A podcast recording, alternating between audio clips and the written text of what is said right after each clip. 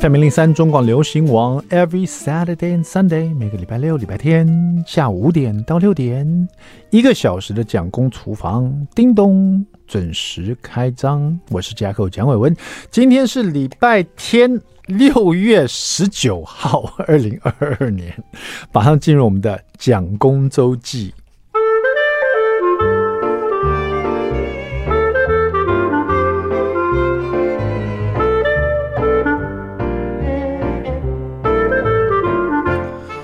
你的早餐都喜欢吃什么呢？你有没有一个早餐的美食地图呢？还是你跟我一样，有时候根本不吃早餐呢？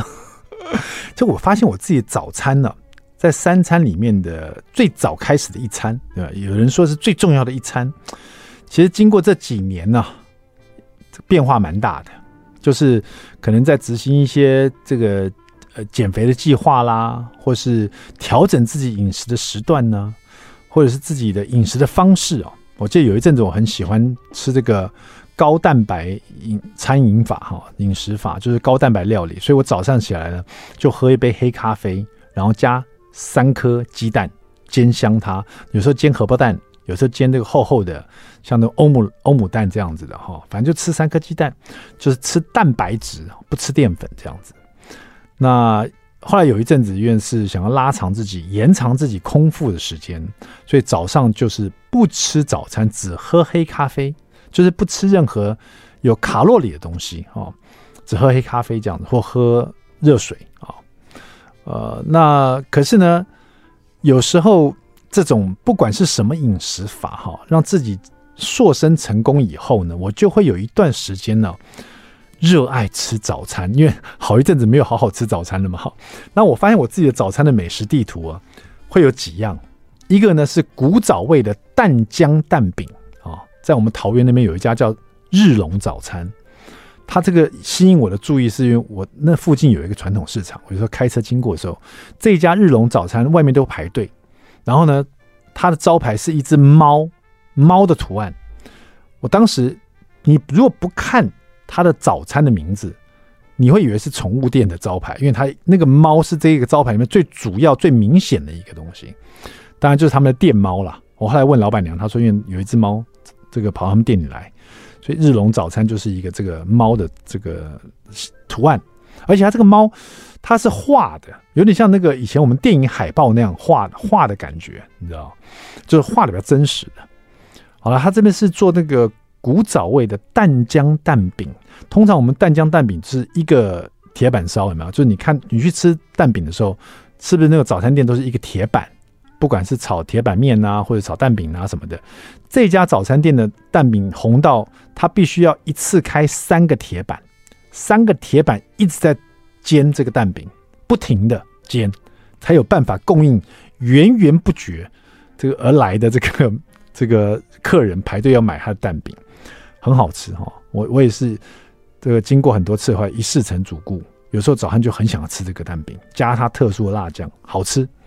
另外一个我的美食地图也是在桃园，好像是桃园的永和市场哈，我不知道为什么桃园那边要叫永和市场，永和就有永和，为什么桃园还有永和市场？那这不是重点，重点这个永和市场名字也是后来我去查的，他那边有个九福肉包，也是那边因为有个传统市场，我经过的时候常常看人家排队。排队排排，而且外面我以为他是卖小笼包的，因为他是一笼一笼的，好几笼在那蒸啊。他是他的肉包是现场做的，现肉馅啊，这个做现包，然后是老面的面团现包，然后每一颗肉包呢，它其实有点像放大版的小笼包，所以它不是我们在外面，比如说便利商店吃的，或者是其实外面很多是卖肉包的，它那个面皮啊是很厚。然后吃起来甜甜的，然后整个看起来比较圆蓬蓬的，然后里面有肉肉肉肉馅，有点像肉燥的感觉，呃，不是像这样子的肉包子，它是有点像小笼包，皮呢比较薄，但是呢皱巴巴的。你仔细看它的肉包，长得还挺丑的，是那种丑丑的肉包，不是那种胖胖圆圆看起来就哦很可爱的肉包，不是那样子的，它就像小笼包皱皱巴巴的肉，然后那个皮呢。皮你看起来那个颜色是比较深的，有点褐，有有有的地方是有点褐色，因为它里面汤汁啊会影响到它那个这个褐色。然后里面的肉呢，吃起来是有点像一个贡丸，很扎实，很大颗，然后现包的，里面咬进去那个汤汁啊，呃，不会说烫到你的嘴，但是汤汁真的是味道很足啊，都是那个姜跟葱的香气。哦，好好吃！它虽然现场大家很喜欢淋它的那个酱油酱汁跟它的辣酱，可是我发现完全不用沾，直接吃就好吃。这个九福包子也是桃园那边我很喜欢去吃的哦，就是他偶尔突然想要吃早餐，我一定排队去吃。他早上六点半吧就开始卖哦，你如果十点之前不去就卖光了，就是他现场这样包成那样的哦，人也是络绎不绝哦排队。另外，最近我很爱吃的一家。我今天早上还吃，甚至就是买了当中餐吃。一紫米饭团，就是我不知道为什么，就我我突然间吃，因为我们家那边很多卖饭团的，而且紫米饭团就两两三摊，而且那个卖饭团都有各自的这个支持跟拥戴者，就是外面都会排队，有的排的很长。那我每一个都去排排看，因为这都那么多人排队，想必好吃嘛。那有的排队起来是。饭团就买他招牌的来吃，我后来吃了以后发现，它好吃原因是，当然好吃不错啦，但是重点是个头大。有的人就是因为 CP 值高啊，所以排队排得很长。那有的就是呃连锁的，就是你可以看到同一同一家的别的地方有卖。那我现在讲的这一家是，它是这排队饭团里面最不起眼的一家，就是它是两个阿姨，然后它是紫米饭团在最脚边，没有人在排队。所以我那时候去尝试的时候，我是有点，我原本排队那家紫米饭团，那天阿姨休息，那我不得已我就去排这家的，就也没有排队了，就是我去买这家的紫米饭团，招牌也特别小，然后两个阿姨那边卖，可是它的紫米是完全都是紫米，有的紫米饭团会加一些糯米，白糯米，然后再掺一点紫米这样，它是完全是紫米，所以一个饭团是黑色的这样，一颗黑色的，然后里面不管是这个辣萝卜糕、辣萝卜。跟它的那个榨菜都切的比较个头大一点点，所以咬起来，尤其你吃吃辣饭团的话，那个辣萝卜那个气味哦，跟那咸香辣味会比较足一点。然后里面放一颗卤蛋，嚼起来就很有那个味道。然后那个那个那个油条啊，也是比较老一点的，咔叽咔叽的，超好吃。所以那个面浆蛋饼、肉包子、紫米饭团，这三个就是我的。破功的早餐，就是我早餐如果如果可以的话，只喝黑咖啡。可是有时候就会破功。这三样都是我早上起来很想吃的早餐。你呢？你最喜欢吃什么早餐呢？可以到我们蒋公厨房脸书跟我分享一下。有空我开车到你家那附近去吃吃看，好不好？稍微休息一下，待会马上回到我们的蒋公厨房。I like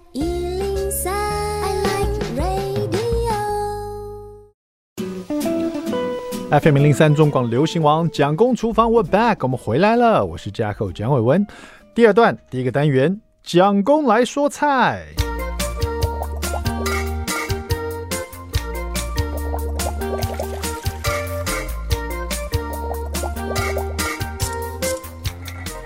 好的，今天呢，我们来说一道炒饭啊。有些人说炒饭呢，蛋炒饭哈，应该是算是最简单，而且很多人这个。这个料理启蒙的时候呢，都会做蛋炒饭，甚至说自己喂饱自己嘛，来做一道蛋炒饭这样子。那最简单的料理呢，其实如果说了解它其中的这个撇步的话，或其中基本的这个料理的手法哈，你就可以延伸出很多很多其他的不同的料理哈，增加自己料理的功力哈。那讲到蛋炒饭呢，有时候炒来炒去就是那个那几道 那个样子哈，加一点肉丝啦，来点虾仁呐。啊或者就是什么扬州蛋炒饭呐、啊，差不多这样了不起，来一个凤梨炒饭这样子哈，放凤梨蛋炒饭，夏威夷凤梨蛋炒饭，加点肉松，有没有？加点凤梨这样子。那今天来说一道，一听呢、啊、就会让你食欲大开，酸酸辣辣的炒饭啊，有这种蛋炒饭吗？有的，收录在我们 Masa 老师最爱的世界五大美食国家料理里面，泰式风味鲜虾蛋炒饭。哦，你可以想到泰式那个，你知道泰式那个冬阴功酸酸辣辣那个滋味，或者泰式的那个呃鲜虾那个沙拉有没有？也是酸酸辣辣的，这种风味用蛋炒饭的方式来呈现，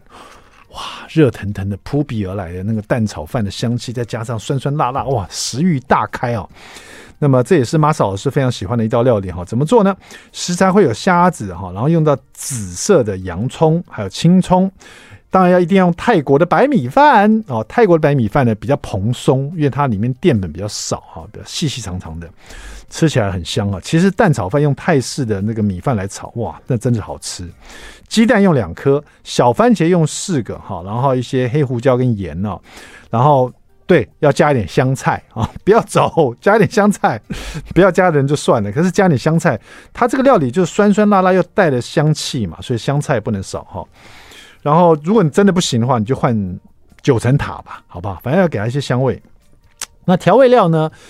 呃，鱼露两小匙，酱油一小匙，砂糖一小匙，白醋一小匙，果然就是这个酸酸香香的。那辣味哪来呢？好像没有看到辣味这边呈现哈。所以大家如果喜欢辣味的话，切点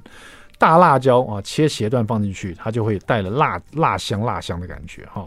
好，那个虾子先去壳去肠泥，把虾子先汆烫好捞出来，一只一只变成虾仁这样子哈。然后呢，紫洋葱把它切。切片哈，应该说切细细长长的这样子，然后呢，这个青葱切切这个葱花这样子，然后这个泰国的白饭里面呢，先加入在白米饭啊，泰式白米饭里面先加入一些调味料哈，就把那个调味料把它放进去，加一点这个醋啊、鱼露啊，还有糖，还有酱油哈，先把它拌匀一下，然后平底锅先加热。热了以后放油，然后把蛋打进去，两颗蛋都把它打进去哦。然后蛋把它稍微拌拌一拌，还没有全熟啊，大概拌一半熟而已哈。就是说下面的你拌的时候呢，有些蛋还在流动，有些已经开始凝固。那这个时候呢，就把刚刚有拌一些调味料的饭呢，先把它倒进来，一倒进来这个。因为热锅嘛，热油嘛，然后又已经在拌炒这个蛋汁了。那有些蛋已经凝固，已经有这个蛋的香气，然后油里面有爆出一些香气来的时候，这时候你把那个米饭倒进来，那米饭都裹附住这些调味料。这些调味料里面最主要那个鱼露啊，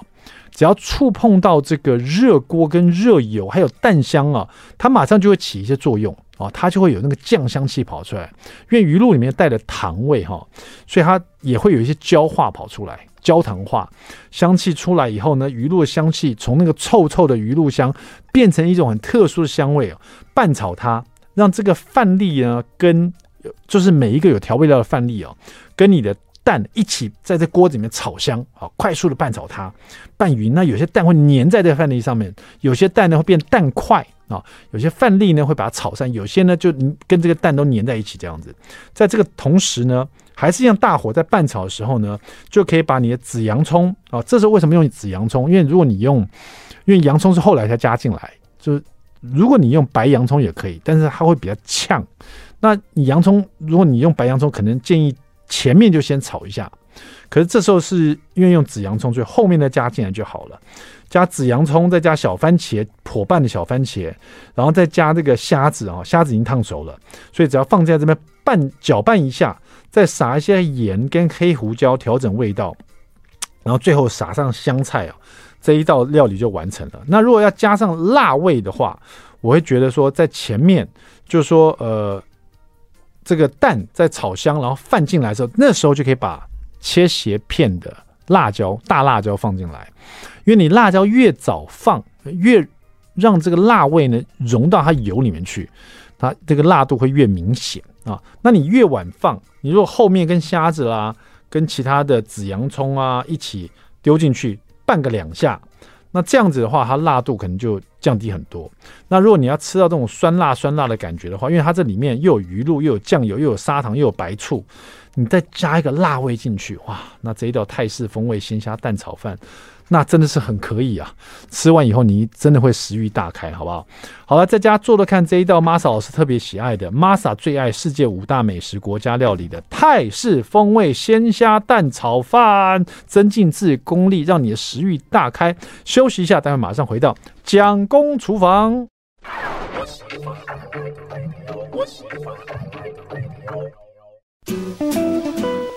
FM 零三中广流行网蒋公厨房我 back，我们回来了。今天我们特别来宾呢，自己本身是一个生活美食家。讲到他生活美食家，他真的是因为哈这个喜爱料理啊，然后在周游列国的时候有这样的机会哦，他去旅游的时候，在每个国家呢都他可都会参与他们的。这个这个料理教室哦，然后学到了很多不同的料理手法。他自己呢也有经营一个这个料理的美食教室，啊教导很多不同的人，然后大家一起分享好吃的美食。那他到底怎么开启他这个美食之路？他今天带来的这一本书叫做《低糖主义初食正康》。在我们线上连线的是我们 Nancy Nancy Wu 吴佩玉。Hello，你好。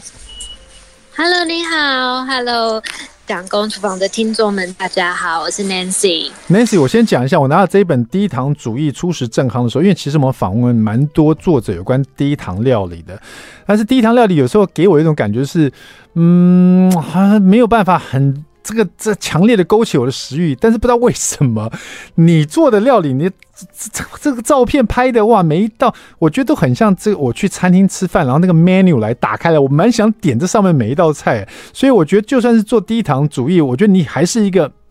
真正的美食主义者，你觉得这个料理要好吃才行，对不对？我觉得一定要漂亮，我觉得一定要秀色可餐，嗯、让人家点起想吃它的食欲，所以我很注重于色彩跟摆盘。有一个重要性，你你的色彩，因为低糖嘛，很多时候就是可能是我们的淀粉会比较少一点。那不管是你的高纤的蔬食餐，或是你的肉食哦，你都会让它有上色的感觉。就有时候你知道，如果没有上色，no color no flavor，对不对？没有颜色的话，就感觉没有什么味道。但是你都做的刚刚好，会勾起人家食欲。这个是不是有有可能是因为你家庭里面大家对美食的要求都是这样子啊？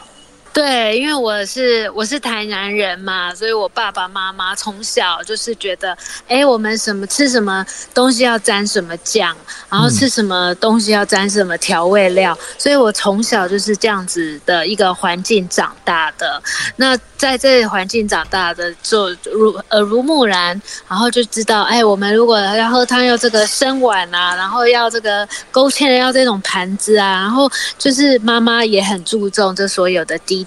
嗯，然后再加上我常常出国呃旅游的时候，在当地深入当地的一个深度旅游，然后也会去探讨这个。我我后来就发现，就是台湾人都喜欢灰色、白色、黑色嘛，就是比较 simple 的颜色。可是我发现国外他们很喜欢很跳色的一个视觉性的重要性。然后我就会觉得，如果饮食也可以这样子，一定会觉得哎。感觉很丰富，感觉很好吃的样子。嗯，有啊，这个这个色香味俱全嘛，这个一道料理里面的颜色绝对是会刺激到我们的那个对这个料理的感觉哦。你看我们讲这么多，我们现在讲的是料理那种感受，和想吃的那个风味，你就知道这一本低糖主义初食正康，其实可能跟你之前看过的或者我们之前访问过的，真的蛮截然不同的。这本书虽然讲的是低糖，但是它很强调是这道料理看起来要勾起你的食欲，让人想。要去吃它，我觉得这是吴佩玉很厉害的地方哈。Nancy，你因为我们刚刚在这个在跟你呃连线之前，我还跟 Nancy 稍微聊了一下，其实他们家有一个很挑嘴的老公，是不是？哦，对，他是我我的。挑嘴鸡先生，嗯，因为他他就是很喜欢吃东西，然后所以我尽量就是要做让他色香味俱全，我要让他在家里也有餐厅的一个感觉，所以我会很注重摆盘呐，注重颜色啦，让他觉得，哎，我们在家也有一个视觉是享受，也是一个很重要的一环，对，不只是吃而已。家里有一个挑嘴的老公，这个料理必须要好吃好看了，然后他家里还有一一个必须要挑食的小朋友啊？为什么有时候我们都说小朋友不要挑食，可他小朋友必须要挑食，因为身体上有过敏的体质，是不是？所以这个也让你很烦恼。对。一开始出生的时候，就是呃医医院一开始出生，第二天就跟我说，哎，他可能就是有异位性皮肤炎，有过敏的体质，所以我就开始很注重我吃的部分，因为那时候他是喝母奶，等到第四个月开始，哦，很可怜，他的皮肤永远都是一块一块粉红色的，然后我就开始研究要怎么样让他比较舒服一点，会很痒嘛，然后我就会。开始一直研究，比如说医生就说，哎、欸，我们不要喝牛奶，我之后就去买羊奶。嗯，然后等到他会吃副食品的时候，我就会吃，就会去研究，哎、欸，他如果不喝牛奶、羊奶的话，那我们怎么样补充他的蛋白质？然后所以他连蛋白他都会，呃，鸡蛋他都会过敏。嗯，所以那时候真的是研究每一样。呃，丰富的蛋白质的摄取给小朋友，呃，但但就是危机就是转机，因为有他，因为有先生，我就对。各种的蔬菜啊，各种的蛋白质，就是深入的研究，所以就会搭配出现在就是每一道料理的丰富性也好，它的营养成分也好，我觉得，呃，都是他们教我的，帮我训练出来的。那人家说这个，听说这个这样听起来就知道 Nancy 是被磨出来了哈，他这个料理之路啊。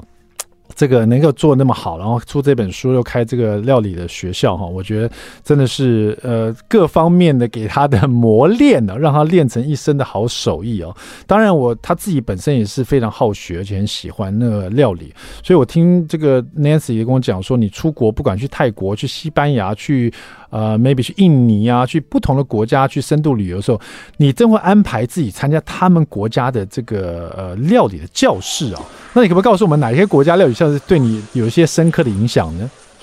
我我其实每一个国家我一定会去参加，然后我觉得最让我影响最深刻的应该是埃及吧。埃及，因为埃及。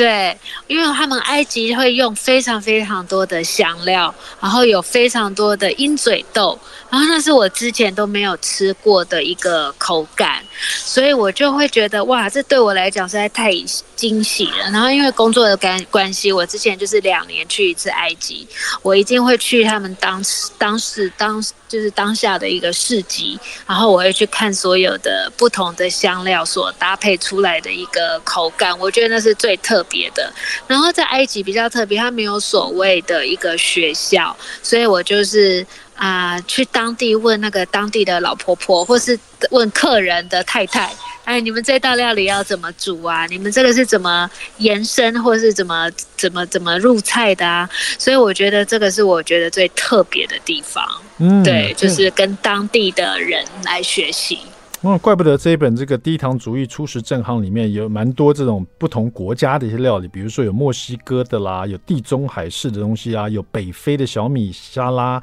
有希腊的这个起司沙拉，那后，面很多不同的料理都还有呈现出法式的一些方法啦，或者是意大利的这个肉丸啦，要不然就是很东方的蚂蚁上树，可你做的是低糖蚂蚁上树，要不然就是日式的和风酱汁的这个姜汁的猪肉烧哈。北非的烟熏香辣猪肉排哦，听起来就好好吃哦。然后还有一些的比较特殊，比如泰北的啦、新疆风味的啦，呃，或者是比较泰国的椰香的东西啊，你都收录在你这个这本书里面，真的是比较无国际。你你旅游到哪里，哪里学到，你就把它把它这个融会贯通啊，变成你自己的这个美食的这个功力啊，蛮厉害的。低糖主义初食健康这本完全不一样的书啊，以美食为出发点，可是又要是健康饮食，还有一位食。上的营养师哦，呃，跟他一起呃配合。待会广告回来，我们就请这个 Nancy 针对这本书里面的这个料理跟大家分享，还有也告诉我们一下这个营养师在这里面扮演什么样的角色哈。Nancy，我们稍微休息一下，待会马上回来。I like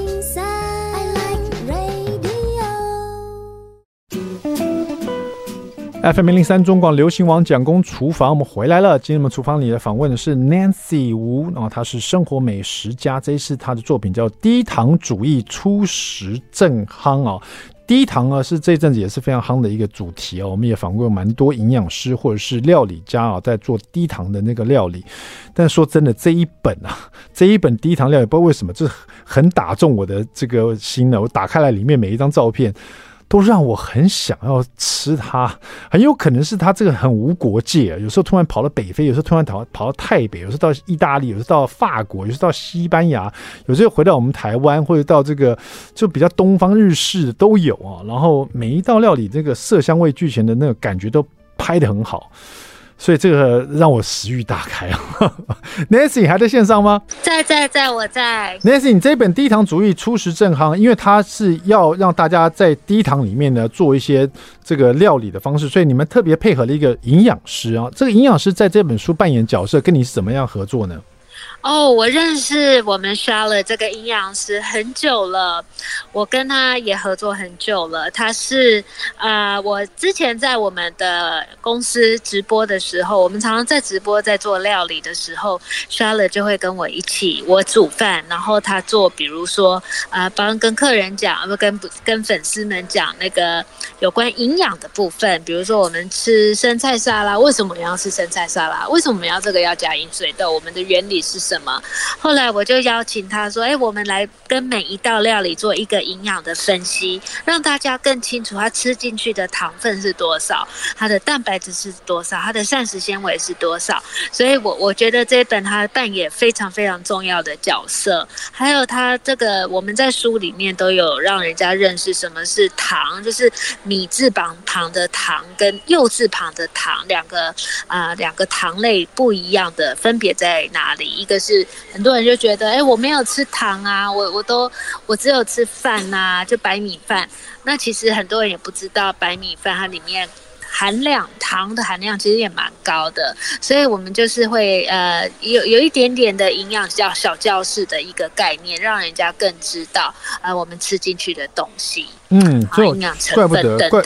怪不得那个每个料理看起来都是很很好吃、很美味的料理，因为感觉上营养师肖磊跟你配合没错，但是好像是以一个辅助的角色，就是让大家，因为你这个每个呃料理它都有这个食谱嘛，然后有照片，然后也有营养师做营养成分的分析跟热量，跟里面所摄取的不同的养分是什么。但是我觉得还是以美食导向跟低糖导向，所以看起来就很非常好吃。比如说我们现在来讲，肖磊自己挑了这一道地中海。是吧？对不起，Nancy 自己挑这一道地中海式的海鲜沙拉，要跟大家分享，是不是？对，我，我挑了这一道我自己非常非常喜欢的一个地中海式海鲜沙拉。嗯，然后其实其实它的元素哦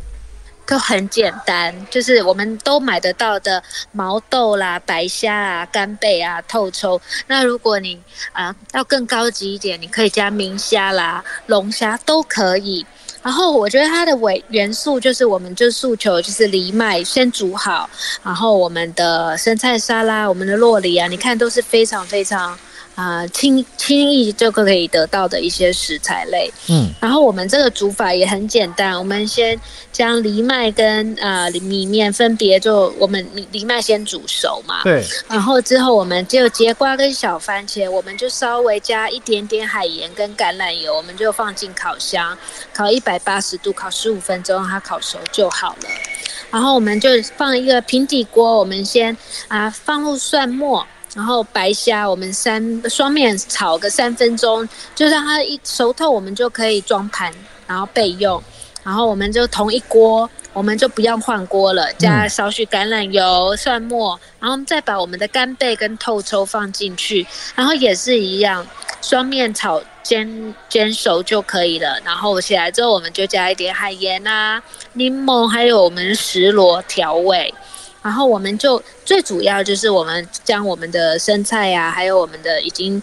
成熟的煮熟的一些海鲜来 mix 在一起之后，最主要就是我们的酱汁。对，因为我们要做地中海式的酱汁，我们就把酸豆，我们酸豆就把它切成酸豆末，嗯，然后我们加入我们的蒜末啊、石螺，然后柠檬汁、海盐、黑胡椒跟橄榄油调味，然后全部再淋上去这个酱汁。这样子就可以了，我们就把藜麦啊，还有我们海鲜，还有我们的生菜 mix 在一起，然后再淋淋上这个酱汁，这样就很简单完成。所以妈妈可以十五分钟就完成一道菜。那这一套菜我觉得非常适合啊我们家庭啊，因为里面有非常好的蛋白质，低卡的蛋白质，然后还有我们的生菜，我们的膳食纤维，所以我们就吃这一道又有营养又有饱足感，我觉得是非常非常好的一道料理。嗯，而且它真的很丰富，因为它这各式各样食材都有，所以它在吃的时候一定很有趣。它层次感一定很多。你看，有干贝，有白虾，有毛豆、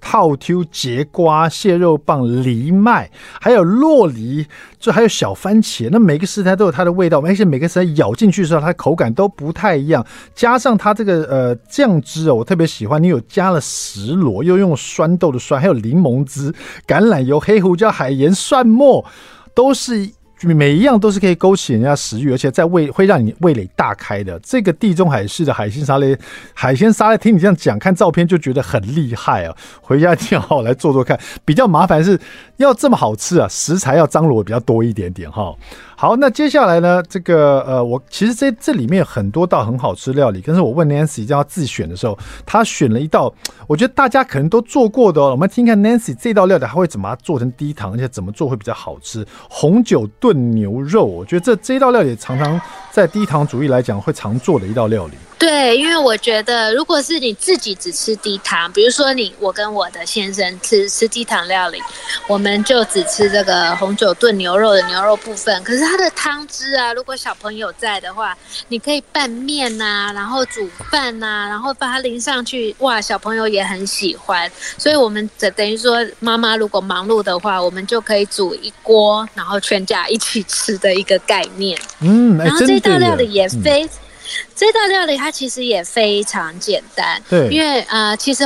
呃，传统的法式的呃红酒炖牛肉，它需要炖很久的时间，嗯，可是我们啊、呃，因为我们家里我们我们就是台湾的上班族，我们都双薪家庭嘛，对，然后很多妈妈没有那么多的时间，我们就我就写了一个快速版本的。所以，我们其实用铸铁锅，嗯，来我们来做这道料理，它就会非常快。嗯，我们把一铸铸铁锅里面有放橄榄油、蒜末，我们先炒成金黄色，就是我们先把蒜末炒。炒香，对，然后我们再放入牛肋条，嗯，然后我们就拌炒差不多五分钟。那因为我们这样子可以把牛肋条的这个香气啊锁紧锁死啊，在我们的锅子里面。然后我们在同一锅呢，我们放我们的所有的调味料，比如说西洋芹啊、红萝卜啊、月桂叶啊、牛番茄啊、番茄糊鸡高汤，然后下来炖煮。然后最后我们还要加入我们的。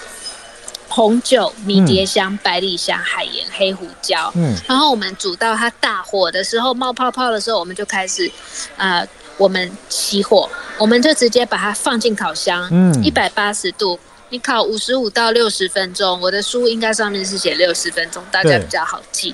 然后我们就这样子放进去烤，然后妈妈就不用管了，嗯，然后我们就可以出去做我们要做的事情。一个小时后吃。回来它就已经好了，嗯，非常非常简单的一个小小小撇步，嗯，所以妈妈可以跟老公说，我炖了三个小时，其实它是利用我们呃烤箱的一个原理，然后我们也可以很轻易就把我们法式红酒炖牛肉上菜。对，听得出来，这个 Nancy 应该常做这道料理啊，讲的这个非常迅速，而且就已经可以听出来你很轻松就准备要上菜的感觉了哈。好，那我们现在稍微休息一下，待会回来我要问一下 Nancy，在这里面有一道非常传统的这个我们家常妈妈都会做的一道蚂蚁上树，Nancy 怎么把它改成低糖版的蚂蚁上路上树？待会马上回来告诉你，别走开。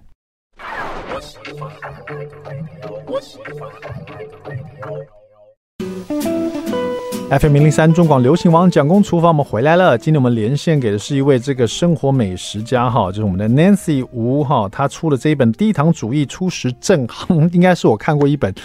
打开来让我真的食欲大开的低糖主义的一本料理书哈，Nancy 你在线上吗？我在，我在。对，而且因为我们因为连线的关系啊，Nancy 又没办法到我们现场，他手边也没有他自己的料理书，他现在正在饭店里面带小朋友啊，他你可以听到这个环境音呢，很多人走来走去在讲话，所以 Nancy 刚刚所讲的这两道料理，他完全就是直接跟我们说怎么样怎么样做这个料理，可以听得出来真的是时常在做这些料理，完全不用再看书了，对不对？真的是很不好意思，因为刚好这个疫情的关系，我们小朋友都直接放暑假了，嗯，然后在家里实在太躁动了，我就带他们出来。嗯，对，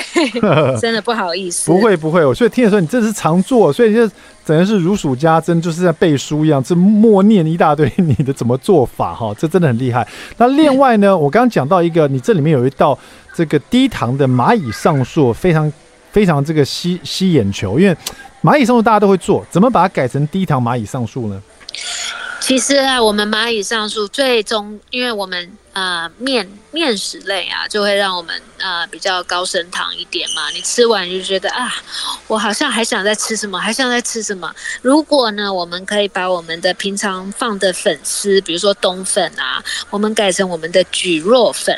那种蒟蒻来取代的话，它就不会让我们那么高升糖，然后你你你就会有。更有饱足感，而且你也不会那么想吃呃其他的东西。那其实这道料理非常非常简单。我们先来红萝卜切丝，然后我们把我们的葱花。啊，切切一切，然后蒜末，然后切末，切成呃蒜末，然后我们先把我们需要的牛绞肉哦，用酱油我们腌大概抓一下五分钟，然后蒜末炒我们的香菇、红萝卜、绞肉，先把它炒香上色，然后我会弄水啊跟味增稍微调和一下，我喜欢用味增，嗯，给它多一点层次感。然后依序我们加入高汤啊，最后我们把蒟蒻面放进去。然后我们把蒟蒻面放进去的时候，我们就不用用那个炒菜的炒，我们弄筷子来拌。你这样子面条你才不会被切断的感觉。然后我们就盖上锅盖